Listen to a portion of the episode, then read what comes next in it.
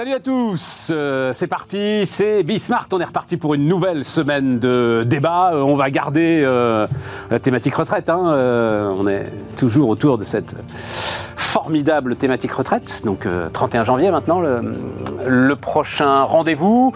alors sujet qui est aussi, qu'on le veuille ou non, absolument passionnant avec des, des entrées multiples, ça reste le fameux chat GPT dont on parle beaucoup autour de cette table. On va continuer à en parler, mais de toute façon, on va en parler euh, autour de l'innovation. Autour Finalement, la seule question là pour, moi maintenant, et puis alors on a l'interlocuteur euh, qui va bien pour essayer d'y répondre, c'est pourquoi est-ce que nous, on l'a pas fait? Ce truc-là euh, était accessible, en fait, à l'Europe, à la France, bref. Ça, c'est quand même drôlement intéressant. quoi d'autre? Quoi d'autre? Ah ben évidemment, France-Allemagne. Tiens, on va démarrer avec ça d'ailleurs, France-Allemagne. C'est parti, c'est Bismart.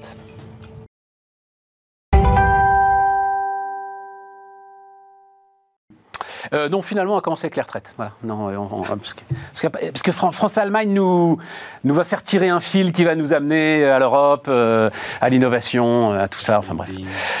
Et puis à Xi Jinping, pour finir, avec André Le Scruc-Pietri. Salut euh, André, donc le patron de JEDI, Joint European Disruptive Initiative, et avec Wilfried Galland. Salut Wilfried, stratégiste Montpensier Finance. Est-ce que, tiens Wilfried, est-ce que le succès de la manifestation change la donne? Je pense qu'elle était attendue.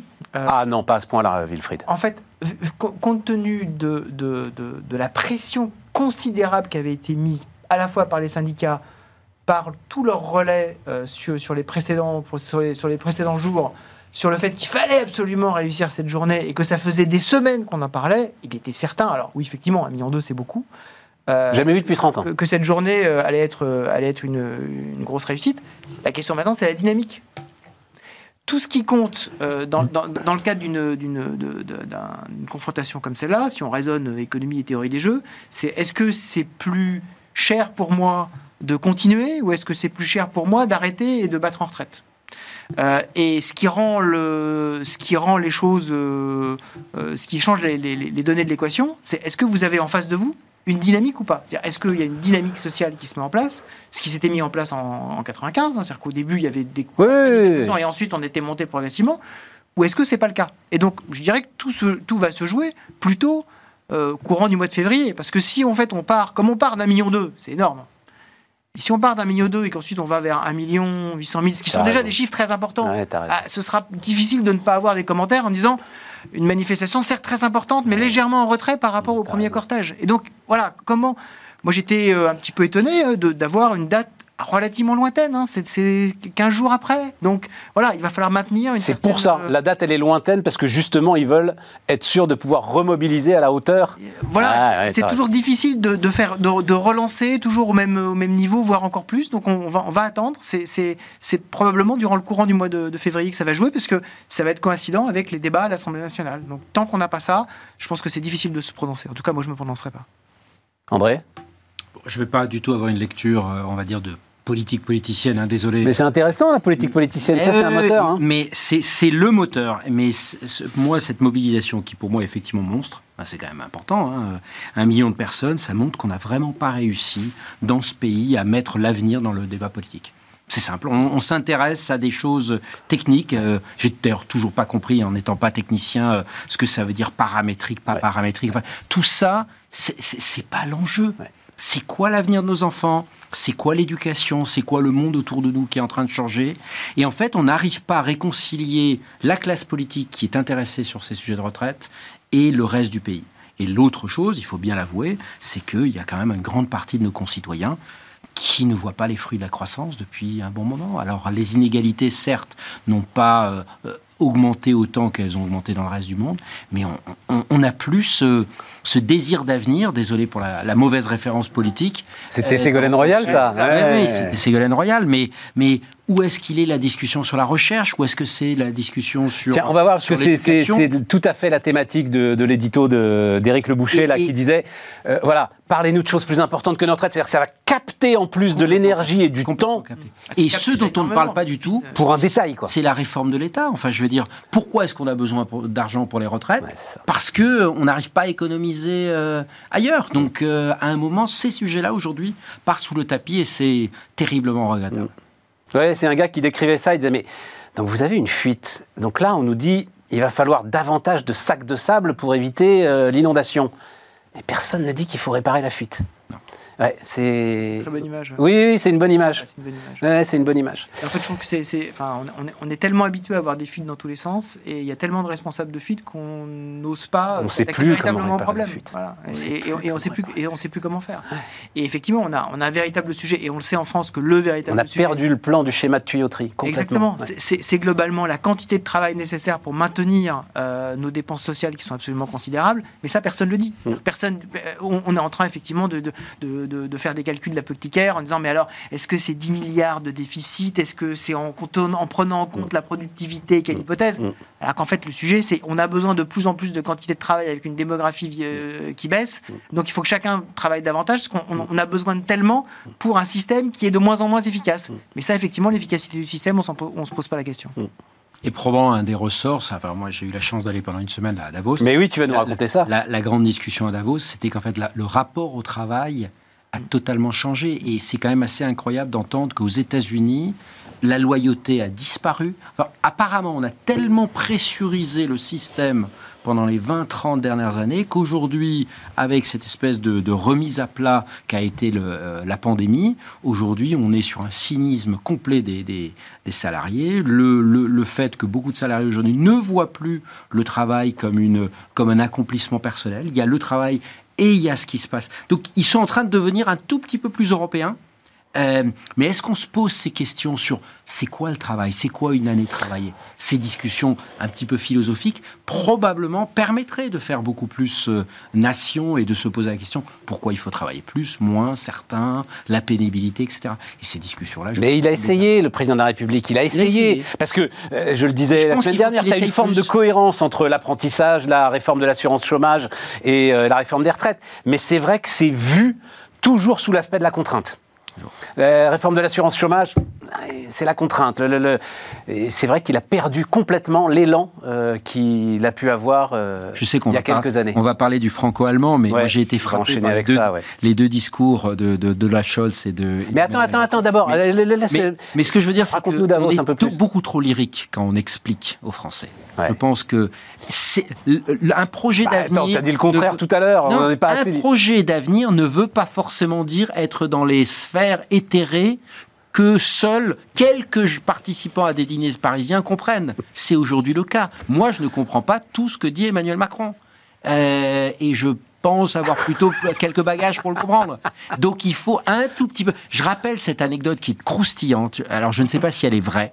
Euh, c'est peut-être un fake news que je diffuse ici. Henri Krasuki, qui était, pour ceux qui ont moins de 50 ans, ne le connaissent plus, mais qui était le leader historique De la euh, CGT de la des CGT, années 70-80. C'est ça. avait apparemment un doctorat d'État de philosophie. Et en France, un doctorat d'État, ça veut dire quelque chose. C'est pas le docteur qu'on obtient en Allemagne après euh, euh, cinq ans d'études.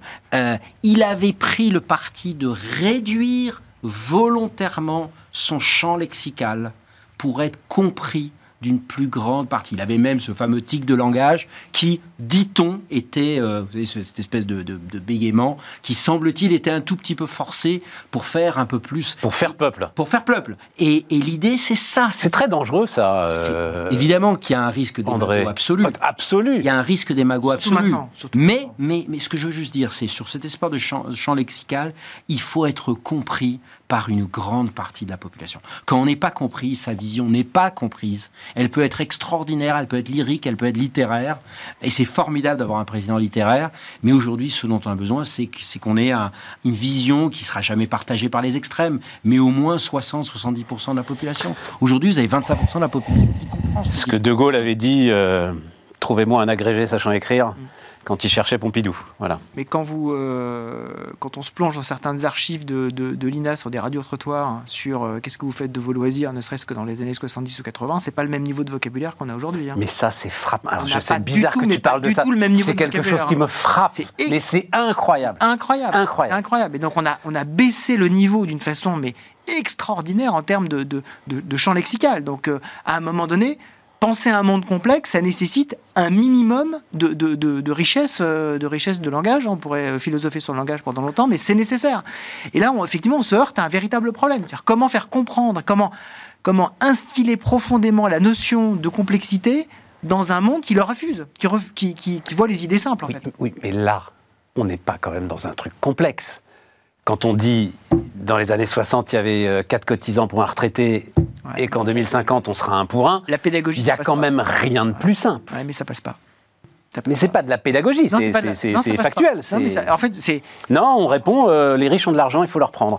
C'est ce qui résonne avec ce que disait André. c'est ce que ce que The Economist, et j'ai repris le terme, appelait euh, l'économie à somme zéro. C'est-à-dire, en fait, on, on raisonne en disant si moi j'ai quelque chose, ça veut dire que si, si, si moi je n'ai pas quelque chose, ça veut dire que quelqu'un d'autre l'a, donc je dois prendre à cette personne. Ouais. On raisonne en, en l'économie étant effectivement un, un- un champ à somme zéro, c'est-à-dire un gâteau à se partager, Ouais. euh, et, et non pas un système qui crée de la valeur. Ouais. Et à partir du moment où on dit, bah, en fait, s'il y a des riches, ça veut dire qu'il y a des pauvres. Et donc, s'il y aura moins de riches, alors il y aura moins de pauvres. Effectivement, tout, tout est biaisé. Ça veut dire que bah, pourquoi est-ce que je devrais travailler puisqu'il y a de l'argent, puisque les riches en ont? Et ça, c'est extrêmement compliqué. C'est un raisonnement qui est extrêmement faux, mais qui est extrêmement compliqué à, de façon simple, pour, pour reprendre tes termes, euh, à, casser. Parce qu'effectivement, il faut montrer que l'économie n'est pas un jeu à somme nulle. Non. Et que tout le monde peut y gagner. C'est pas un gâteau qui se partage, c'est une chantilly qui monte quand on l'agite. Exactement. Mm. Exactement. Et l'art de la chantilly est un art subtil. Mm. Ouais, c'est Étienne Vasmer hein, qui écrit ça, qui euh, sera avec nous. On arrivera à le mettre euh, parce qu'effectivement c'est un sujet qui t'intéresse et qui moi aussi m'intéresse beaucoup. Euh, et donc là j'ai essayé de le faire venir, mais ça n'a pas été possible. Mais la prochaine fois, je pense qu'on on pourra débattre avec lui de, cette question très intéressante. Mais c'est vrai que ce qu'écrit Éric Le Boucher aussi est pertinent, c'est-à-dire que ça va, mobiliser, ça, ça, va braquer encore plus une société déjà euh, fracturée, et ça va mobiliser du temps public, du temps de parole, euh, de l'énergie sur des arguments à deux balles, quoi. C'est effrayant en fait. hein. Et d'autant plus que effectivement le, le- le syndicat qui était censé être le syndicat réformiste, euh, la CFDT, Se et, et j'ai- et appris effectivement dans- en lisant euh, JDD ce week-end que euh, quelque chose que j'avais oublié, que le congrès de la, CG, de la CFDT qui avait mis porté au pouvoir euh, euh, Laurent Berger Laurent Berger avait adopté dans le même temps une motion disant la CFDT refuse toute mesure d'âge Oui. sur, sur, sur les retraites. Oui. Et donc, même si lui peut penser éventuellement quelque chose de différent, on ne le saura jamais, mais il ne peut pas, il, est- il est coincé par ça. Et donc, et donc on n'a pas effectivement, dans le champ syndical, normalement cette porte de sortie un peu raisonnable qui permet de dire oui, mais en fait, on a quand même un accord, ou en tout Oui, cas un mais semi-accord. ça, il faut dire, a puis on va arrêter là, parce que, voilà, mais il faut bien dire quand même que, et ça, on en a parlé, on a tout désossé, la mesure d'âge, est autant euh, le, le- le paramétrique arithmétique, euh, 4 pour 1 il y a 40 ans, 1 pour 1 euh, dans 30 ans, est incontestable. Autant régler ça par une mesure d'âge plutôt que par euh, des trimestres de cotisation supplémentaires, Mais, mais même les ça trimestres de un débat, mais comme le Mais dit... même les euh, trimestres de cotisation, la, la, la, la, la- la motion de la, motion de la CFDT en même temps que, que Laurent Berger, c'était y compris en termes de- de- d'allonger de la durée de cotisation. une accélération de la réforme Touraine, c'était négociable. C'était, c'était, en fait, mais parce qu'ils savaient à ce moment-là, moi je me souviens très bien de ce congrès, euh, ils savaient à ce moment-là que de toute façon c'était plié. Ils savaient à ce moment-là que euh, Macron s'était tellement engagé qu'il ne pouvait alors, pas voilà, euh, ça- aller ça- plus loin. Ça Donc, rend euh, les voilà. choses très très compliquées en termes de, voilà, de, effectivement, comme tu dis, de positionnement et de fait qu'il y, a- y a forcément un, un des, enfin, une- un des camps qui va se retrouver en- véritablement à perdre. Hmm. Et c'est jamais très bon. Euh, non, c'est jamais très bon. Euh, allez voir, on en a monté les extraits d'ailleurs euh, sur les réseaux sociaux, mais... euh, euh, ah mon Dieu Bon, je, je retrouve son nom. Euh, L'ancienne DRH de la SNCF qui vient nous voir très régulièrement explique ça remarquablement bien. Quand on n'a rien à céder dans une négo, on n'est pas au mieux pour faire ce- cette, cette négo. André, sinon Davos, qu'est-ce que tu retiens à part effectivement donc ce rapport au travail euh, Bon, difficile de résumer euh, cette, cette espèce de... Je sais pas, un truc Wow. qui toi t'a frappé euh, Alors- sur le, le- Il y a eu, il y a eu un happening, c'est une sortie du vice-président, de l'ancien vice-président américain Al Gore, qui véritablement s'est emporté et on, on pense, on sent Autour du on climat. sentait que ce n'était pas, euh, ce n'était pas fin, c'était pas ce qu'il a. Mais euh, notamment vis-à-vis des dirigeants, en disant nous collectivement nous, nous échouons, les émissions continuent, euh, vous arrivez tous avec vos jets privés. L'anecdote quand même sur, sur Davos, ça se passe dans un petit village qui est un des plus hauts d'Europe, euh, Suisse, il faisait moins 15, donc vous, vous aviez euh, vraiment le, une chape d'air froid et tout le monde était dans sa limousine, enfin tout le monde, tous les grands dirigeants avaient leur propre limousine qui, comme il faisait moins 15, tournait en permanence pour que surtout les voitures ne soient. Donc vous aviez une pollution sur une rue qui était euh, et, et tout le monde allait d'une réunion euh, climat à une réunion développement durable.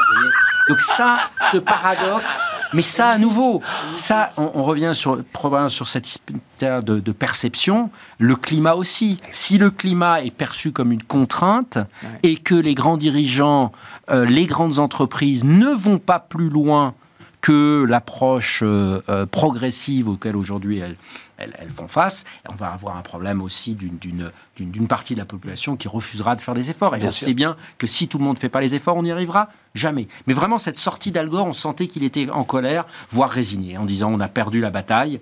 Et euh, vous aviez à côté un, un professeur que je vous encourage tous à lire, Johan Rockstrom, qui a parlé des, des limites planétaires, qui montrait de manière très éloquente qu'en fait, il y avait maintenant une- un lien entre euh, euh, la- l'épaisseur de glace au Groenland, euh, le courant nord-atlantique, euh, le déplacement vers le sud de la mousson qui risque d'être catastrophique pour tout le sous-continent indien en termes d'alimentation. Euh, vraiment des choses assez, euh, malheureusement, très, très, très inquiétantes. Voilà, c'est ça la... Que du bonheur Que du bonheur à Davos. Voilà, que du bonheur. Alors ça, il y avait des bonnes nouvelles quand même. Que du bonheur à Davos. Bon, il y a Christine Lagarde, euh, voilà, qui est venue dire. Mais euh, il a raison. C'est- des bonnes nouvelles. Finalement, c'est presque euh, notre histoire de taux d'intérêt en ce moment. C'est presque l'équivalent des retraites euh, par rapport aux défis qui attendent la France. Euh, parler de taux d'intérêt. euh, Il y avait une bonne nouvelle, et elle est, elle est tristement paradoxale, c'est qu'en fait, la crise économique attendue en 2023, le spectre de cette crise majeure, en tout cas dans les pays développés, s'éloigne. Oui.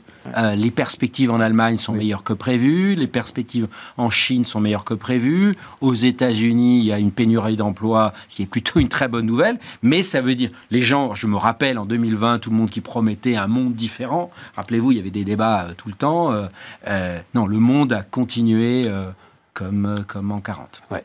Et là, Enfin, on- comme en 40, non. C'est Comme en l'expression. 46. C'est l'expression. Ouais. C'est l'expression, mais malheureusement, 46, 47. je- je- allez. Ouais, on n'a pas, janvier 40. ouais. on n'a Ouais. pas vraiment tiré toutes les conclusions de cette, cette crise et, et également sur le fonctionnement des États. Et dernière petite chose. Mais vas-y, on a tout le temps, tu sais. Il y avait beaucoup moins de, il y avait beaucoup moins en fait de dirigeants euh, politiques. Ouais. Donc tous les grands dirigeants. Ce qui est pas plus mal d'ailleurs, ça redonne un peu à Davos.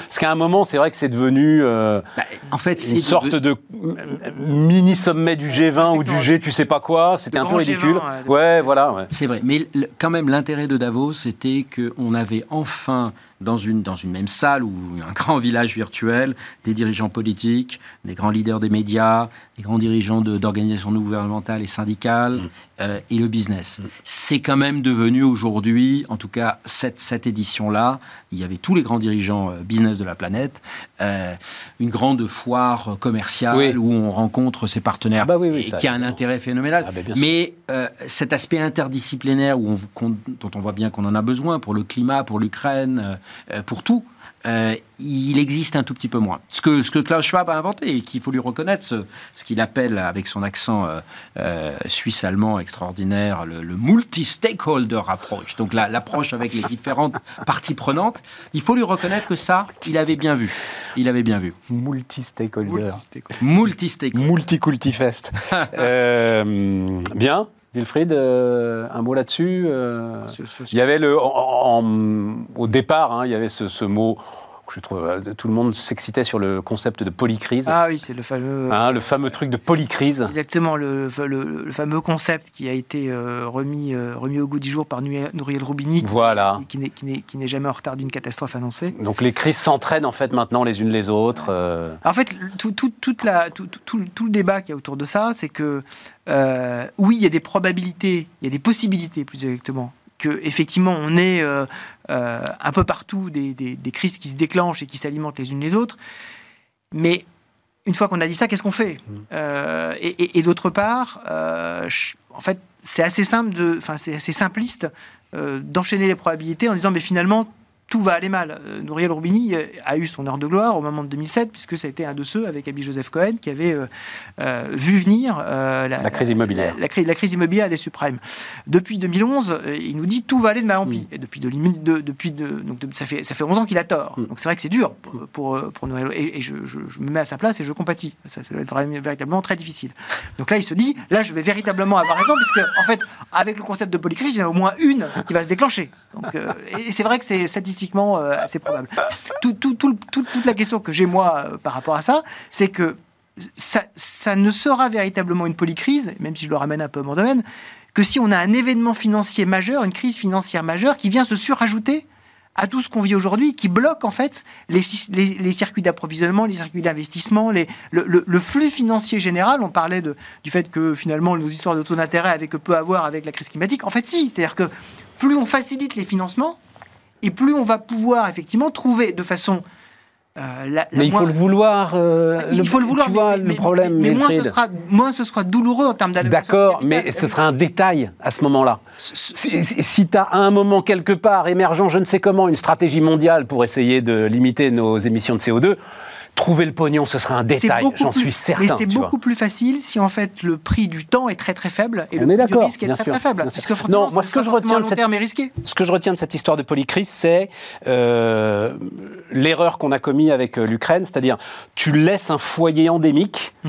euh, donc dans le Donbass, euh, tu le laisses là, tu t'en fous en fait, Mm. c'est pas grave, ils sont loin, etc. Et à un moment, ça te pète à la gueule, et quand ça te pète à la gueule, effectivement, là, les conséquences en domino sont maintenant majeures. Voilà. C'est le fameux concept de rhinocéros gris, c'est-à-dire le, le- le- le truc que tu vois effectivement euh, paître quelque part. Tu sais qu'un jour, un jour ou l'autre, ça va faire beaucoup de dégâts parce qu'il va se mettre à charger. Mais tant qu'il est tranquillement en train de, Voilà, ouais, en train de brouter, tu dis c'est pas grave, euh, je vais le laisser dans un coin et puis je vais, je vais, je vais monter mon petit campement à côté. Ça va bien se passer. Puis un jour, la bête s'énerve. Voilà. Euh, bah, on va marquer la pause maintenant, en fait, et puis ensuite on ira sur le franco-allemand, sur l'offensive techno-européenne que souhaite, que souhaite André. On va reparler de l'IRA. Euh, L'IRA, pas. Parce que pour moi, IRA, à chaque fois, c'est euh, Ah oui. l'Irlande, hein, mais Ah bah, c'est- un truc de génération. Oui, je pense. Voilà. Donc de l'IRA américaine, euh, et puis de ChatGPT, évidemment, euh, dans un instant.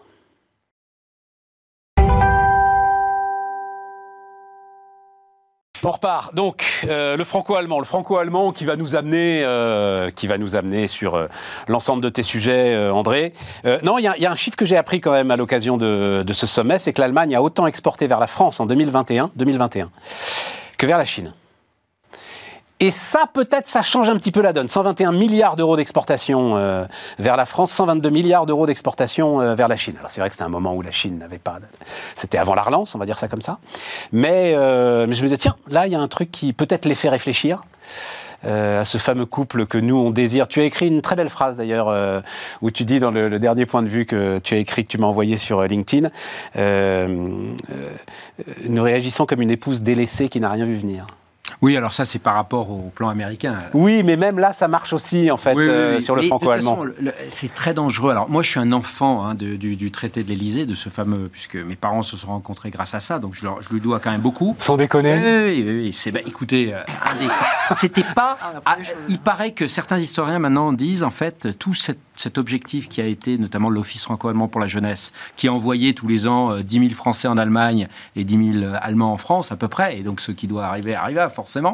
Euh, c'était pas l'objectif premier, l'objectif gaulien et d'Adenauer, c'était quand même un objectif beaucoup plus stratégique. C'était une espèce de, de, de quelque chose qui permettrait aussi de remettre euh, le sujet de sécurité, de défense européenne au cœur. Et ces sujets de société civile qui étaient un peu en annexe, sont devenus absolument euh, majeurs. En tout cas, pour moi, ça a eu un impact. Ah, Euh, donc. oui, donc vraiment, moi, j'y étais, euh, j'y suis hypersensible. Mais c'est vrai que dès qu'on parle de couple, on, on met de l'émotionnel. Et, et en fait, le danger, c'est qu'on est vraiment, on l'a bien vu hier avec un Ola Chose qui a essayé d'être émotionnel, qui a plutôt réussi euh, son, son pari d'avoir un discours. euh, qui, qui marquait l'histoire, alors qu'il est quand même normalement en bourgeois du Nord, euh, euh, taiseux, etc., par rapport évidemment à un Emmanuel Macron qu'on connaît toujours euh, lyrique. Euh, dès qu'on met de l'émotionnel, on oublie le, euh, l'essentiel. Et aujourd'hui, c'est ça le problème Ouais, du franco-allemand, c'est-à-dire se contente d'émotionnel. Nous ne sommes d'accord sur rien. Alors vraiment sur rien. Euh, aucun des projets stratégiques qu'on a ne fonctionne. Ou alors ils ne fonctionnent que véritablement en les poussant, regardez euh, le, le psychodrame du, du chasseur euh, euh, du futur, le temps qu'on se mettra d'accord, il y aura déjà deux générations qui sera passées, donc moi je lui prédis malheureusement pas forcément un, un avenir brillant. Euh, Pourtant, il faudrait que ça marche. Euh, mais dès qu'on parle trop d'émotionnel, de couple, euh, en plus, on laisse libre cours, quand ça va mal, au pire, euh, au pire travers de nos deux sociétés. Enfin, moi, j'ai vu quand même des tribunes en 2023, la début de cette année, euh, de certains députés bien bien établis et pas du tout extrêmes. C'était à peine s'ils n'utilisaient pas le mot teuton pour parler des Allemands. Et on a l'inverse qui se passe. Alors évidemment, en Allemagne, le poids de l'histoire fait que on est un tout petit peu moins véhément vis-à-vis des Français, mais on sent que tout le monde en a gros sur la patate, que ça soit sur À cause de l'histoire de l'énergie, là. Évidemment sur l'énergie, évidemment sur, sur euh, l'espace, euh, sur la Chine. Je veux dire, la, la visite solo euh, de Sch- Donald Scholz début novembre en Chine a été vécue comme une véritable trahison à Paris. Euh, mais enfin, dans un couple, normalement, on voit venir les choses. Mais c'est un paradoxe quand même, Et parce qu'en ce moment, moi, je... euh, on se rend compte qu'on a été trompé, et on s'en rend compte quand euh, le, le mari ou la femme revient. euh, voilà, et on se rend compte. Oui, mais s'est attends, je vais juste dire un truc parce que personne ne le dit. En ce moment, là, en ce moment, il fait froid, là. On envoie du gaz en Allemagne, les Allemands nous renvoient de l'électricité, ça fonctionne. Mais Ça fonctionne, Il- voilà, ça fonctionne. Sans eux, on serait, on, on serait mal. Sans nous, ils n'y arriveraient pas, et sans eux, on n'y arriverait pas. Donc euh, la, la solidarité européenne aujourd'hui fonctionne. C'est-à-dire là-dessus, euh, elle est- le, le- le fait que tous les grands sujets aujourd'hui euh, sont discutés à 27 avec les, toutes les difficultés.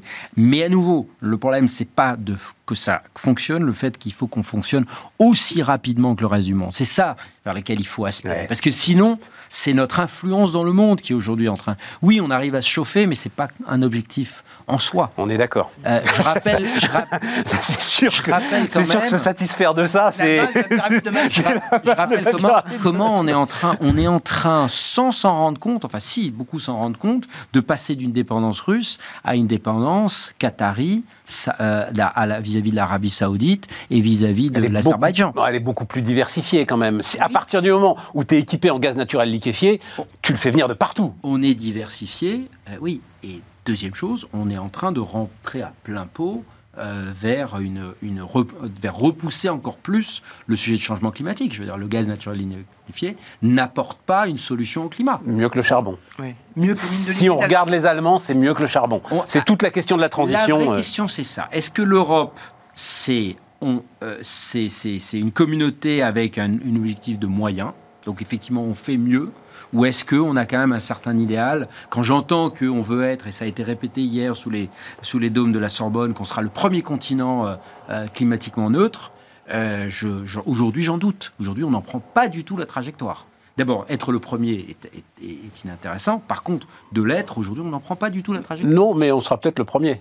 Comme les autres prennent encore moins la trajectoire que nous, tu vois, euh, C'est sûr. ça me paraît un objectif. euh, Mais je, je pense qu'il n'y a plus cet idéalisme de d'essayer de faire mieux et d'aller au-delà des discours. C'est ça la- ma, ma grande.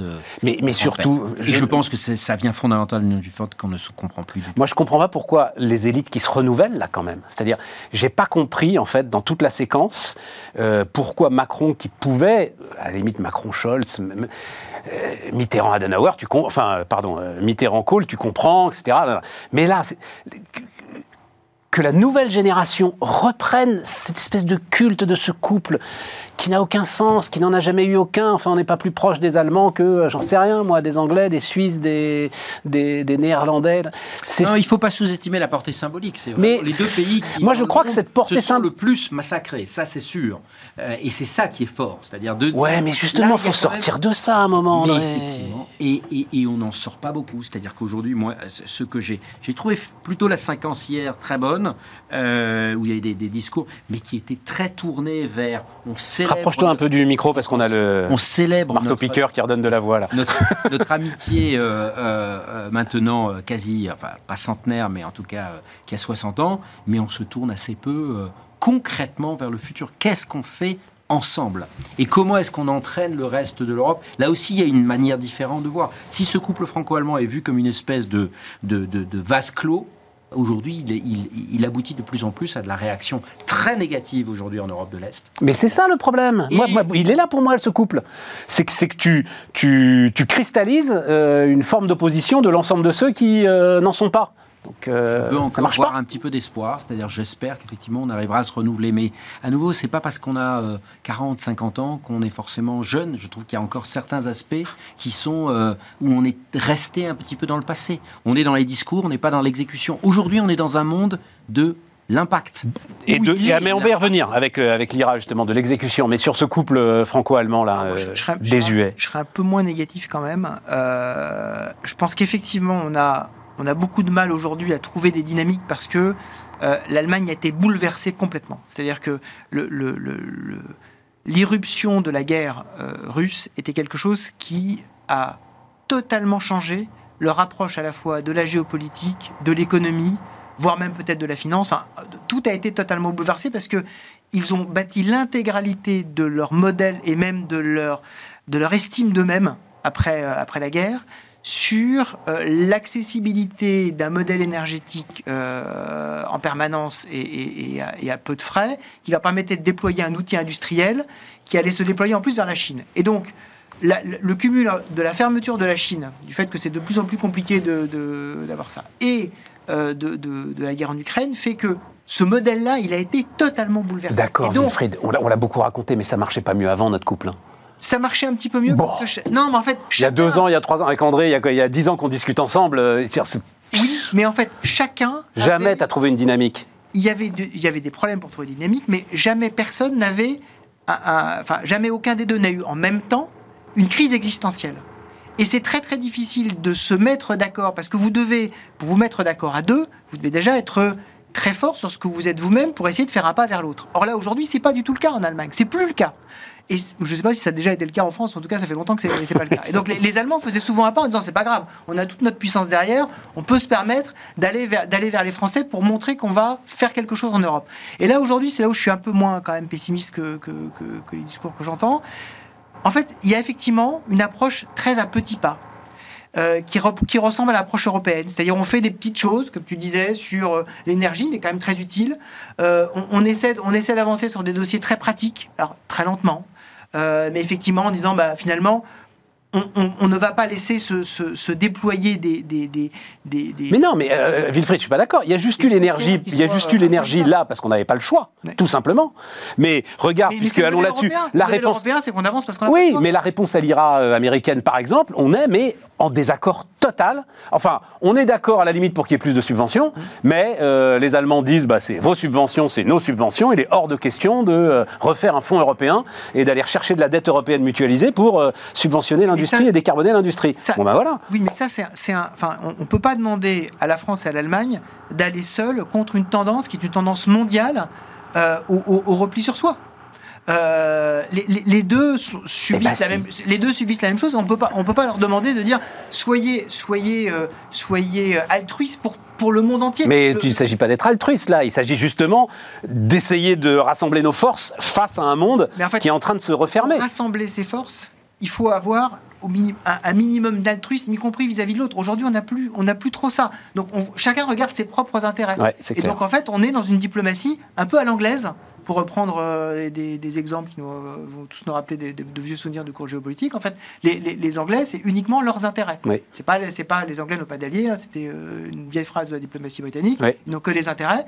En fait, on, on- de plus en plus, on va vers ce modèle-là, y compris en Europe. Et donc, c'est beaucoup plus difficile à avancer, mais ça permet quand même de faire un certain nombre de choses. Euh, mais c'est vrai que c'est pas, pas très satisfaisant, je suis d'accord, mais on, avance. Parce que la révolte qui monte à l'Est, en gros, les gars qui sont en train de dire euh, Mais euh, vous, les Français, les Allemands, là, qu'est-ce que vous faites euh, avec l'Ukraine Enfin, vous comprenez pas ce qui se passe, vous comprenez rien. Voilà. Nous, les frontaliers, et on a vécu. Mais c'est une fracture pro. Enfin, j'ai l'impression, André. fracture profonde, c'est ça. Hein, c'est des, une gens qui profonde. vécu dans leur chair. Ah, mais total. Et, et- et qui voient arriver le moment où, en fait, en particulier les pays baltes, enfin, moi, je, quand je, je dis quelques sites en anglais sur, sur, les, sur les pays baltes, enfin, les pays baltes sont euh, extraordinairement inquiets de, ce- de ce qui peut arriver après l'Ukraine. Mais bien sûr. Euh, ils ils sont, euh, d'où d'où les, les initiatives euh, dont, dont- dont- dont on parlait euh, avant l'émission sur euh, le fait que les, les pays baltes ve- veulent créer la- la- la- la- le, fameux groupe des, des- des trois mers entre euh, la Baltique, euh, la mer Noire et, euh, et la mer Adriatique. Dire, Un groupe de pays du centre de l'Europe voilà, qui partirait donc de la Baltique jusqu'à la Grèce. Pour recréer des infrastructures nord-sud et sud-nord plutôt que des infrastructures est-ouest parce qu'ils se sentent extrêmement isolés.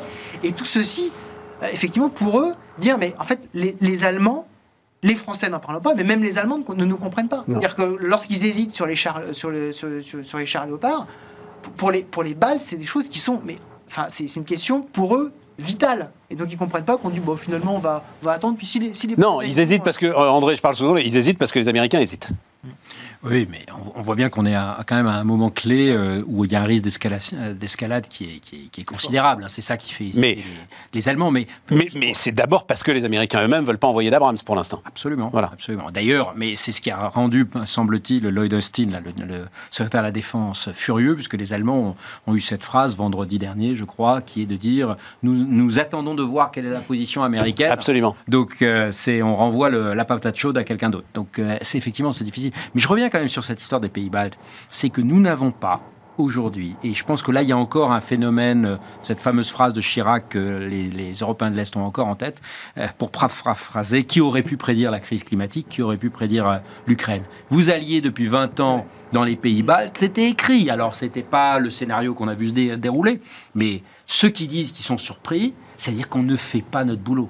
On était très focalisé sur le terrorisme, on est très focalisé sur le Sahel. Si on a une vraie ambition de puissance mondiale, je parle maintenant de la France, et évidemment de la fameuse euh, commission géopolitique que, prédisait Ursula von der mais il faut se donner les moyens d'anticiper. Nous n'anticipons pas. La seule chose qu'on sait faire dans ce continent, c'est quand on a un problème, on crée un fonds. Voilà, c'est ce qu'on sait faire. Mais euh, c'est- la réponse à tout. Euh, malheureusement, l'argent ne remplace pas l'intelligence. Et aujourd'hui, on n'a pas anticipé euh, le bouleversement technologique. Je crois qu'on va en parler. Ouais. On n'anticipe Bah, pas la fusion nucléaire, qui sont les deux grands sujets dont on a parlé à Davos, hein, la fusion et ChatGPT. Euh, on n'a pas anticipé la Russie. On ne pense plus le monde. On est concentré sur nous-mêmes. Il faut vraiment qu'il y ait euh, quelques courants d'air qui passent à Bruxelles, à Paris et à Berlin. On est focalisé sur nous-mêmes. Paris est focalisé sur Paris. Euh, c'est quand même... Et sur les trimestres de retraite, on Et en revient, ça on en revient là. terrible. Notre sujet à nous, c'est un ou deux trimestres de retraite Et là en plus ou en je moins. suis- on se moi, sur fran- 50 points de base de, de, de, de, montée de taux. à la- De montée de taux, ouais, voilà, c'est ça. Et, et- et là où moi je suis, je reste fondamentalement optimiste, peut-être idéaliste, c'est que normalement, dans cette diversité européenne qui aujourd'hui pose problème, parce que tu le disais très bien, les pays ont des, des- des niveaux d'avancement ou de maturité ou de prise de conscience différents, cette diversité, donc c'est du management. Je pense qu'on a aujourd'hui de très mauvais Mais leaders politiques dans le sens où ils n'arrivent pas à gérer cette diversité. ah, si tu veux, le truc. Ah, non, terrifiant. non, je crois. Le, le- le sommet, quand même, c'est euh, les 35 heures et demie du modem. À 35h30. Je pense que là. demi. Et demi, ah ben oui, c'est Et ça. Les 35 Pas heures 37, et demie pas 36, du modem. 35 et Je demi. pense que là, on est, au- on est au bout. Ah ouais. rêver. ouais. Tu lis ça dans du courte ligne, tu lis ça. Enfin, On est au bout du modèle. Ah, on est au bout du modèle. Si on faisait C'est- 35h30. c'est 35 heures et demie. Et, et puis, Euh, euh, dernier point pour- sur, sur l'IRA, c'est insupportable de voir les Européens s'offusquer comme, un- comme ça du plan américain. D'abord, un, c'était dans le programme de Joe Biden, ça s'appelait Build Back Better. BBB, c'était 950 milliards, donc là on n'en est qu'à la moitié. Donc quand on dit qu'on est surpris, mais qu'est-ce que vous avez fait, euh, messieurs euh, les, les dirigeants? Point numéro un. Point numéro deux, ça fait quand même 15 ans qu'on réclame des États-Unis qui s'engagent sur le climat. Eh ben, maintenant ils le font. Et, nous, Et ils le font à l'américaine, massivement. Voilà. C'est hyper simple. C'est des subventions. Nous, regardez les usines à gaz qui sortent de nos crânes d'œufs. Je sais que ça fait un peu populiste. Non, non, non, mais il faut le dire ça. C'est- l'IRA, c'est du crédit d'impôt. Donc c'est Très simple. automatique. C'est automatique. Très simple, automatique. Nous, c'est les PIEC, c'est ça? Et je regardais là, il faut en fait deux ans entre le premier dossier, et au mieux, hein, entre le premier dossier et l'arrivée des premières subventions, les, les- donc les programmes Programme d'investissement. d'intérêt économique commun. Euh, Voilà. Programme euh, euh, d'intérêt majeur européen. Bon, qui permet en gros de faire sauter justement les règles de subvention et, euh, et- et d'accélérer, sauf que tu accélères après deux ans d'instruction de dossier. Quoi. Mais est-ce que vous savez que sur les fameux... Parce que oui, il faut célébrer le contrat de- de- de- d'exportation entre les différents pays sur l'électricité. Mais quand j'entends que les gens célèbrent Next Generation Europe, le fameux programme de 750 milliards, est-ce que vous savez combien ce programme qui a été adopté, je crois, en juin 2020, pour faire face à la pandémie, combien a déjà été investi? Tu vas nous faire mal. là. 140 milliards. C'est-à-dire on a investi 19%. Enfin, je veux dire, on va, et, on avait célébré ce programme comme étant beaucoup plus rapide. Ouais. Je rappelle que le fameux plan Juncker, l'essentiel de l'argent a été dépensé quand la crise financière était déjà bien. Ouais. Les États-Unis ont réussi à faire ça en un ou deux ans. Ça, ça ne dépend que de nous. Et Donc nous, là, et, et, et- et- il nous reste, euh, je voudrais pas dire de bêtises, plus de 20 milliards du grand emprunt de Nicolas Sarkozy. C'est- Oui, mais ça, c'est très pratique. C'est très pratique parce que ça, per- ça permet d'augmenter les budgets comme ça. France 2030 est passé de 34 Pourquoi, milliards à 54 André, milliards. André, pourquoi C'est la multiplication des pains, ça. Pourquoi est-ce que ChatGPT, euh, c'est euh, c'est encore une fois américain? Alors- D'abord, est-ce que tu confirmes Moi, j'ai vu un chiffre passer. euh, c'est à peine 100 millions d'euros d'investissement. euh, ChatGPT, tu, tu confirmes Non, ça? C'est pire, c'est parti avec 10 personnes et 10 millions de dollars. Alors c'est maintenant soutenu massivement par Microsoft. Euh, donc Mais au départ, c'est pas une question de pognon, quoi. pas une question de pognon. Pour moi, c'est un immense. Alors d'abord, alors je vais parler pro domo. Vas-y, vas-y, seconde. C'est un immense démonstration que ce qu'on essaye de faire avec Jedi, avec la- cette fameuse initiative de, euh, d'innovation de rupture, est la bonne. Ben, bien sûr. Ça veut dire que ce n'est pas une question d'argent. Donc tous les gens qui parlent de France 2030 et combien de milliards ça investit, c'est indécent. C'est indécent avec l'argent public. Euh, c'est une question de méthode. Deux, rappelez-vous que ça fait à nouveau 10-15 ans qu'en Europe, il y a une fascination, une obsession. Comment est-ce qu'on peut concurrencer Google? Donc on a mis des centaines de millions d'euros dans euh, des concurrents à Google. Non, ce qu'il faut, c'est viser le coup d'après. Et le coup d'après, c'est pas un moteur de, euh, de recherche copier-coller comme Google, parce que là, c'est c'est- fini. ou un Amazon Cloud, mais c'est d'imaginer le coup d'après. Et ça, c'est compliqué parce que c'est- eh ben, il faut Par définition, il n'est Ah, pas il n'est pas du tout trivial, c'est pas- vraiment exponentiel. Et puis, C'est il n'est pas clair, il le coup faut, d'après. il faut travailler en interdisciplinaire, il faut vraiment se poser la question, et il faut surtout, troisième chose, expérimenter. Nous, ce qu'on adore faire, et les PIEC sont un bon exemple, on va essayer de trouver les meilleurs, et on ne va investir que là-dedans. Ce qu'il faut faire, comme avec les vaccins, dix fois en parallèle, euh, et il y en aura une, deux, trois qui vont, qui vont marcher. Mais c'est sûr que si on n'achète pas notre billet de loterie, on est sûr de jamais gagner. Tiens, on va voir le. Donc c'est un immense message d'espoir pour les Européens. fonds de private equity. C'est c'est, euh, Tariq Krim qui euh, vient régulièrement, et on le remercie d'ailleurs sur Bismarck, qui envoyait le papier du New York Times euh, sur lequel Google était en train. Ce qui est peut-être pas la meilleure idée d'ailleurs, hein, d'essayer de rappeler euh, Sergey Brin et Larry Page. Mais ce qui est sûr, c'est que c'est l'alerte rouge. Ah, c'est Google. l'alerte rouge chez Google, on va c'est voir le ça. cœur de leur. Alors, c'est peut-être plus le cœur de leur business en termes de, de- de volume d'activité, mais c'est quand même sur ça que Google a fondé tout ça. Donc, en fait, mais, on- mais même chose avec Meta. On ne sait pas si Meta a fait un pari euh, qui, va, qui, va, qui va bien tourner ou pas, mais ça montre bien que ces fameuses GAFAM ne sont pas ne sont pas euh, Inexpugnables. invincibles. Mm. Euh, mais c'est certainement pas avec la réglementation européenne qui semble être aujourd'hui la seule chose sur laquelle on se concentre qu'on va y arriver. C'est en faisant une offensive majeure sur la recherche, sur la science, sur la technologie. On a tout ce qu'il faut chez nous, mais on a la, on l'a bureaucratisé à l'extrême. Et on ne donne pas les moyens à ceux qui essayent vraiment de le faire. Ouais, C'est-à-dire, avant d'accélérer sur l'IA, nous, on va se poser la question qui est maintenant la question légitime avec euh, ChatGPT de euh, l'ensemble des euh, Comment réguler questions existentielles. Oui, voilà, c'est ça. Nous, on va chose- réguler avant de l'inventer. quoi. Première chose, on va, on va, on va dire comme- comment est-ce qu'on va réguler, puis après éventuellement comment est-ce qu'on va subventionner d'autres acteurs. C'est le- c'est le- c'est- c'est- c'est notre principe. Mais, Et- mais, mais, mais le, mais le sujet, effectivement, il est là. Il est que on a l'impression que souvent, en Europe et même aussi en France, on se concentre sur le coup d'avant. On se concentre sur la crise d'avant. Ouais. Euh, mo- moi, il y avait- il y avait un sujet qui m'avait énormément marqué. C'était tout, tout le, tout le, le- le- euh, les discussions, euh, parfois euh, très vives, autour du fameux cloud européen, cloud souverain. Et en fait, pour discuter avec des gens qui sont véritablement aux prises directes avec l'industrie du cloud, j'en disais, mais en fait, si vous prenez Amazon et, et Microsoft, jamais vous les rattraperez. Enfin, le, le niveau de service qu'ils sont capables de donner, le, le- le- le- le niveau de, de, Et c'est à peu près 50% de la part de mon ch- marché voilà, mondial. Donc, euh, voilà. Et, et- et- sur ce et en sujet, fait, et, tous me, disaient, mais c'est pas là-dessus qu'il faut se concentrer parce que on ne bascule, enfin, sauf si on nous force, mais de toute façon, si on nous force, on va dégrader énormément notre niveau de service parce que ils n'auront pas le même niveau de service. C'est pas un disque dur dans les nuages. C'est beaucoup, c'est beaucoup, beaucoup plus compliqué que ça. Donc, il faut inventer autre chose. Il- à l'époque, il ne parlait pas d'intelligence artificielle, mais c'était ça. C'est dire, il faut aller vers le coup qui va effectivement, ce que fait aujourd'hui Microsoft, nourrir toutes te ces donne- autres Je te infrastructures. donne juste une petite précision euh, là-dessus. Il viendra nous voir jeudi, euh, Carlo Purasanta, donc qui est l'ancien euh, patron de Microsoft euh, euh, en France. Euh, un bouquin intéressant. Hein, euh, je ne sais pas si tu l'as lu. euh. Et, et il explique en fait, parce que maintenant il peut dire la vérité et puis chez Microsoft, que Microsoft n'arrive pas à rattraper Amazon. Ah oui C'est-à-dire les deux ans d'avance pris au tout départ par Amazon, il dit c'est sur le cloud. hein, Bien sûr. ils sont meilleurs que nous et on, on a mis mais le paquet, le paquet, le paquet. Ah, mais dans, dans- dans C'est les appels- dans les ceux qui font des appels d'off cloud, euh, interrogez ceux qui font des appels d'off cloud. Il dit en fait, à un moment donné, on tombe sur Amazon. Ouais. Parce que quand on a besoin d'un certain nombre de services, les seuls qui sont capables de répondre avec un niveau. Il y a quelqu'un qui me disait, au moment où on avait des, des- des- des doutes sur l'approvisionnement énergétique et les coupures, est-ce que.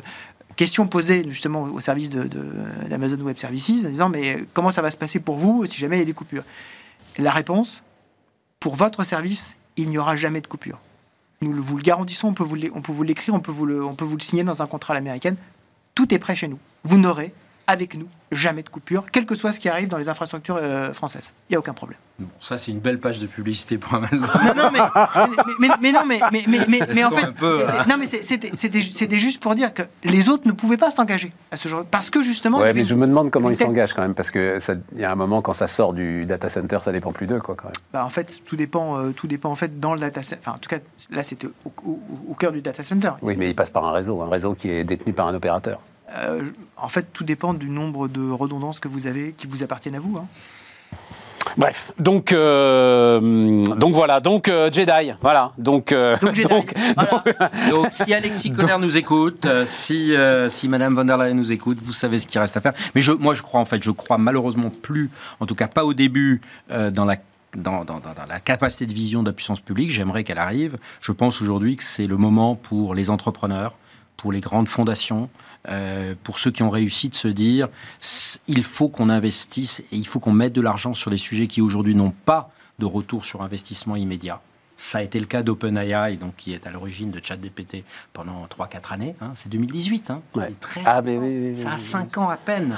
Euh, mais demain, c'est l'équipe de va- PayPal, hein, bon sang ne saurait mentir. ça va permettre euh, à l'écosystème européen de d'avoir cette, cette force. Donc moi, je crois beaucoup à la société civile qui, qui doit se mobiliser. Donc, euh, donc Monsieur Arnaud, si vous nous écoutez, euh, vous savez ce qu'il vous reste à faire.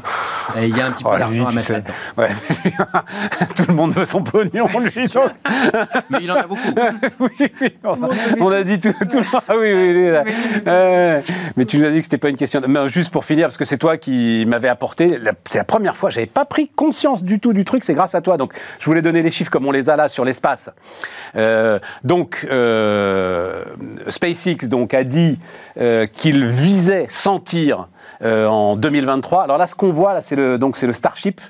C'est ouais. Le- le truc qui ira sur la Lune, ça. hein C'est la fusée lourde. ouais. voilà, Mhm. c'est le truc qui ira sur la Lune. lanceur lourde, aujourd'hui, ce qu'on connaît, c'est Falcon 9 qui amène en orbite. Voilà, voilà. Euh, donc, ils prévoient 100 tirs en 2023. On va voir s'ils y arrivent, parce qu'ils en ont fait 61 quand même hein, en, en- en 2022. Donc, c'est quand même un vrai gros upside. Quand Ariane en prévoit combien, André? J'ai pas trouvé le chiffre en Deux. fait. Ouais, c'est ça. hein. Hein, il y a encore deux tirs d'Ariane 5 et Wow. on espère un tir d'Ariane 6. Le, dernier, le, le premier tir de- d'Ariane 6, la nouvelle fusée, est prévu pour la. Enfin, on essaye vraiment de le faire avant la fin de l'année 2023. C'est effrayant. Mais on a Tu prends la mesure du déclassement. Ah, tu n'avais pas le chiffre non plus en tête pas le Eh ouais, chiffre ouais. du tout en tête. Eh ouais, moi non plus, c'est c'est André qui nous avait amené ça la dernière fois, j'en revenais pas. Et, et, et regarde. Je suis euh, bluffé. Là. J'ent- j'entends- il faut les soutenir, il faut soutenir le patron de la de l'agence spatiale européenne, mais je pense qu'on vit dans le déni, le Ah ben lui, il y est pour rien, le pauvre gars, évidemment. Non, mais oui, mais quand j'entends des gens qui disent nous sommes encore leaders spatiaux, euh, euh, j'entends ça par un commissaire, mais, mais dans quel monde vit-il? Le problème, c'est que si on veut une bonne stratégie, il faut être aussi lucide sur le point de départ. Et aujourd'hui, le point de départ, il est alerte générale sur la totalité des sujets. Sur l'espace, c'est clair. Euh, je crois que sur l'énergie, il y a ces percées dans la fusion nucléaire. Alors, on ne sait pas si ça va marcher, mais les percées sont réelles. Euh, sur la cryptologie post-quantique, ça semble technique, mais c'est l'avenir du chiffrement de toutes les opérations, euh, toutes les transactions financières, confidentielles, messagerie, etc. Et là, c'est les Chinois et les Américains qui avancent. On a quelques pépites en Europe, mais si, euh, si on ne change pas nos méthodologies, si les, si les gouvernements n'achètent pas massivement ça, parce qu'il faut arrêter cette espèce de course euh, au, au soutien public, etc., euh, invétéré. Ce qu'il faut surtout, c'est que l'État achètent ces solutions. C'est ça, ça son, vrai levier. Euh, tiens, un autre petit chiffre quand même, c'est parce que c'est, on lance maintenant 114 satellites avec un seul tir. Waouh, C'est pas mal aussi, hein c'est impressionnant. Le New Space, là, 114 satellites, seul C'est vraiment le New Space. Ouais. Ouais. Ouais, c'est pas pris la mesure de ça non plus, du tout, du tout, du tout. Nous, on s'est arrêté avec la fusée Ariane Ouais, des années ouais, c'est- voilà, 90. c'est-. Ça. Et puis, dernier chiffre que j'ai appris en regardant le truc. la- il faut tirer, si je peux me permettre, la pelote en fait de ça. Qu'est-ce que ça veut dire tirer 100, 100, 110 ou 120 par, par tir? Ça veut dire que on est moins. Il faudra faire des satellites peut-être un tout petit peu moins perfectionnés Exactement. et dont on pourra perdre certains. Exactement. Plutôt que d'essayer de viser la perfection. Et, et le problème, c'est qu'aujourd'hui, le, le mieux est l'ennemi du bien. Exactement. Et Starlink, donc c'est donc le, le réseau de, de Musk, c'est 3500 satellites maintenant en orbite basse. Ouais. Et euh, donc il a franchi le cap du million d'abonnés. Et donc il a pour l'instant euh, entre eux, alors c'est des estimations, hein, avant qu'il la mette en bourse, parce que ça il va la mettre en bourse Starlink, entre 800 millions de dollars et 1 milliard 6 de revenus par an. C'est de la récurrence, euh, parfait, c'est des abonnés, ils sont contents, euh, clac, et avec ça il va nourrir, euh, bah, il va nourrir la prochaine étape quoi. Écoute, tu faisais une Alors il est plus dans OpenAI, hein, il s'est barré, hein, il, Ouais. il s'est fâché C'est avec, euh, ouais, il s'est fâché avec une page Thiel. de pub pour Amazon. Je vais malheureusement en faire une pour Starlink. Je suis un de ses, de ses clients. Je l'utilise. Oui, tu nous avais raconté en Corse. chez moi en Corse, c'est juste exceptionnel. Et d'ailleurs, ça, ça doit faire probablement réfléchir aussi à l'avenir des, euh, des télécoms. C'est-à-dire que mettre cet argent absolument démentiel pour mettre la fibre jusqu'au dernier habitant euh, auquel on a habitué tout le monde euh, de l'Aveyron ou de la Bavière, c'est Ah écoute, c'est pas ça qui compte. Ah bah C'est la euh, mission. oui, mais non. Alors alors là-dessus, attends. Ah bah non non non, je vais défendre notre cher et vieux pays. Euh, donc la semaine dernière, on a eu un rapport de France Stratégie très intéressant. Donc ça y est, c'est fait. On a dépensé 35 milliards, mais ça y est, c'est fait. Euh, 100% du pays, alors 99% du pays est raccordable par la fibre. Euh, la moitié des Français aujourd'hui reçoivent euh, Internet par la fibre. Et ce que tu constates, c'est le chiffre le plus surprenant du rapport de France Stratégie, mais on en reparlera, euh, c'est euh, une augmentation de l'emploi dans les zones fibrées, une augmentation de la dynamique entrepreneuriale dans les zones fibrées. Donc, non, Non, mais jette pas le bébé avec l'eau du bain. Non, on l'a fait, c'est bien, c'est fait. Mais formidable. Euh, voilà, cette sujet- infrastructure-là, la France peut en être fière. Voilà. Le sujet, c'est pas la fibre. Le sujet, c'est l'accès Internet au débit partout. Et Oui, c'est ça c'est qui ça. crée de la valeur. Mais Ce que je veux juste dire, Même en Corse, a priori, c'est possible, hein, euh, André. Alors Eh peut-être ben, pas au bout de ton village. euh, c'est bah, peut-être le ma- 1% qui. En même temps, Ouais, que, comment est-ce que vous avez accueilli Non, les mecs? Enfin bon. que les Corses, de toute façon, Continental avec marqué Ouais. France Ouais. continent. Quand les trucs sont arrivés là, tu vois, Pardon. pas de je ne ferai pas de commentaires sur les clichés que je viens d'entendre. Pas de table. cliché, pas de cliché. Non, ce que je veux juste dire, c'est qu'il ne faut pas qu'on f- Il ne faut plus parler de cloud, il ne faut plus parler d'hydrogène, il faut parler de stockage énergétique, il faut parler d'accès au débit. Ce pays meurt de ce côté où on pousse des solutions et derrière, évidemment, des lobbies. Ce qu'il faut, c'est des solutions. Et c'est ça sur lequel on peut. Mais là, c'est une solution. Non, là, t'es sévère. là. Non, non, non, non. C'est une la solution. fibre, c'est formidable. Ce que Bon, je bah veux voilà. dire, c'est que demain, quand on va passer encore un cran, il y aura peut-être une nouvelle technologie, ça sera peut-être un, un bouquet, ça sera une approche comme ça. Ce côté européen, mais enfin là, français, où on dit On on va tout miser là-dessus, je, je- Les autoroutes de l'information, on les a. Voilà. Donc, euh, C'est déjà une bonne chose. c'est fait. jusqu'à Bah la, oui, nouvelle quand- pro- euh, jusqu'à la prochaine. euh, Jusqu'à beaucoup. jusqu'à la prochaine. Jusqu'à la prochaine. Et Hein, la 35 milliards. 35 milliards, c'est le, c'est le chantier le plus important ever en attendant la facture du Grand Paris. Normalement, le Grand Paris va être juste en dessous, mais personne ne pense qu'il sera juste Après, en a- dessous. a- Mais là aussi, c'est de l'infrastructure massive. Enfin, Mais, euh, tu peux pas. Tu vois, là, André, il faut pas. Non, mais le, le seul sujet, c'est que, sur cette infrastructure-là, sur l'infrastructure fibre, visiblement, il y a encore un peu de travail d'après, euh, de, comme, comme on dit dans les chantiers, les petites finitions. C'est-à-dire qu'il y, y a des gens qui sont débranchés, rebranchés. Oui, mais c'est du détail. Elle est Bah, là. en est, fait, pour certaines, euh, visiblement, pour certaines localités, c'est loin d'être du détail. Ah, c'est quand même encore euh, résidence secondaire de non, moi, ça- Wilfried Galland non, non, non, moi ça va, mais. mais Bah, Starlink, euh, mon vieux. voilà. Mais, mais voilà. Et donc, Combien ça coûte Starlink 100 balles par, euh, par an 50 euros par mois. 50 euros par mois. Ouais, c'est un peu cher quand même. bah, c'est Cher Non, c'est le c'est- montant de c'est- mon abonnement c'est- mobile. c'est- Ah ouais ouais. Ah ouais, c'est vrai, t'as raison. ouais. La fibre, euh, la, fi- la fibre. il y a des 40 abonnements euros. à- Oui, oui, c'est vrai, c'est vrai, c'est vrai. Donc, oui. Ah oui, oui, c'est vrai. c'est La, fibre basique, c'est Euh, finissons avec la Chine, puisque vous en êtes tous les deux euh, des bons connaisseurs. Euh, tu as écrit, on va voir, euh, euh, Wilfried, les habits neufs précédent. de, de- du président Xi. Qu'est-ce que, qu'est-ce que tu veux dire là-dessus? Bah, en fait, moi, ce qui, me- ce qui me, ce qui, ce qui me frappe, euh, déjà, parce que c'était le, c'est le début de l'année lunaire. euh, Oui, c'est aujourd'hui, c'est ça. hein. Exactement, aujourd'hui, euh, enfin hier. lapin d'eau, là. Exactement, voilà, le, le- le lapin. Et en fait, ce qui me, ce qui me frappe énormément, c'est euh, le, le changement de pied absolument total de Xi Jinping, non seulement sur le côté sanitaire, mais sur beaucoup de dossiers, y compris des dossiers économiques, depuis, euh, depuis six mois. C'est-à-dire qu'on on, on imaginait euh, Xi Jinping euh, progressivement en héritier de, de, de, de Mao Zedong. euh, euh, promouvant un espèce de, de, de, de, D'empire chinois éternel. D'empire chinois éternel sous la mode euh, capitalisme léniniste avec euh, ces fameuses 14 points de la pensée Xi Jinping et la première que je cite régulièrement qui est assurer le leadership du, le leadership du Parti communiste chinois sur toutes sortes d'organisations sociales en Chine. Je rappelle, c'est maintenant dans la constitution chinoise. Euh, et il le mettait véritablement en place.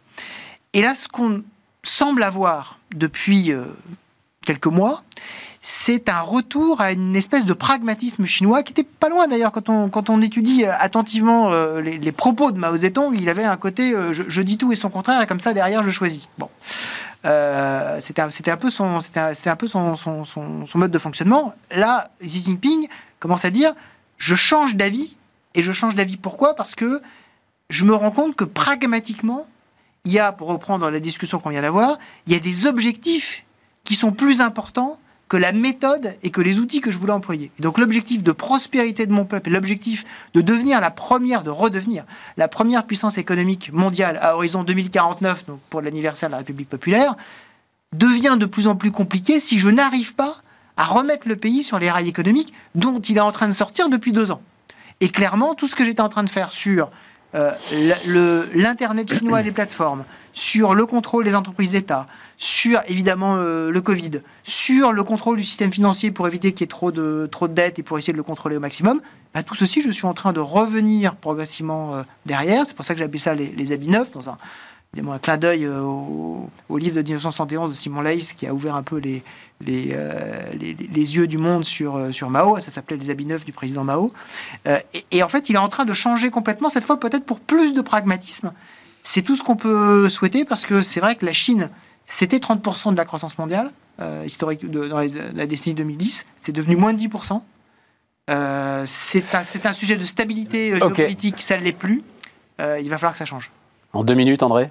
Euh, je suis d'accord, je verrai, j'irai plus loin, j'ai une lecture légèrement différente. Pour moi, Xi Jinping a senti le vent du boulet il y a un mois. C'est-à-dire avec toutes les manifestations contre la politique de zéro. Covid, le fait que pour la première fois sur le troisième périphérique de Pékin, à Shanghai, là dans la fameuse rue Urumqi, banderole, il y a eu euh, euh, des, des appels à sa démission. Mm.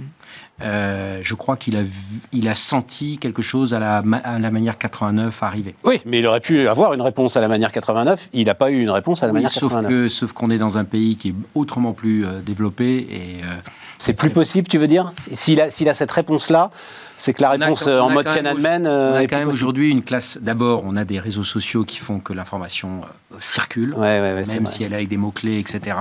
C'est intéressant, Euh, ça. moi, je crois qu'au contraire, pour moi, la, la- la- alors, je ne vais pas essayer de faire des, des prévisions à la Nouriel Robini. Moi, je pense que la fin est proche. Euh, c'est très dangereux de, de- de faire des prédictions, mais je crois qu'ils ont senti que la, la toute-puissance du parti était mise en question. Euh, et je crains que ce retour au pragmatisme, qui était vraiment plutôt celui de, de Deng Xiaoping, hein, Mm.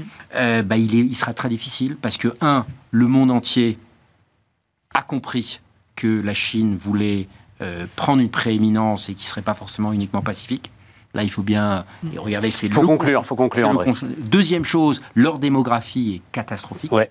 Euh, leur croissance économique euh, est probablement en dessous des 3% officiels pour, pour 2022. Donc je crois que ça va être très difficile et ça risque d'être un régime qui va effectivement être pragmatique économiquement, mais qui va de plus en plus euh, se durcir. Et à nouveau, il ne faut pas dire la Chine, notre- et je, je pense que le vrai sujet pour les Occidentaux et les démocraties, c'est le Parti communiste chinois. Ouais. La Chine est un pays euh, avec une culture euh, extraordinaire.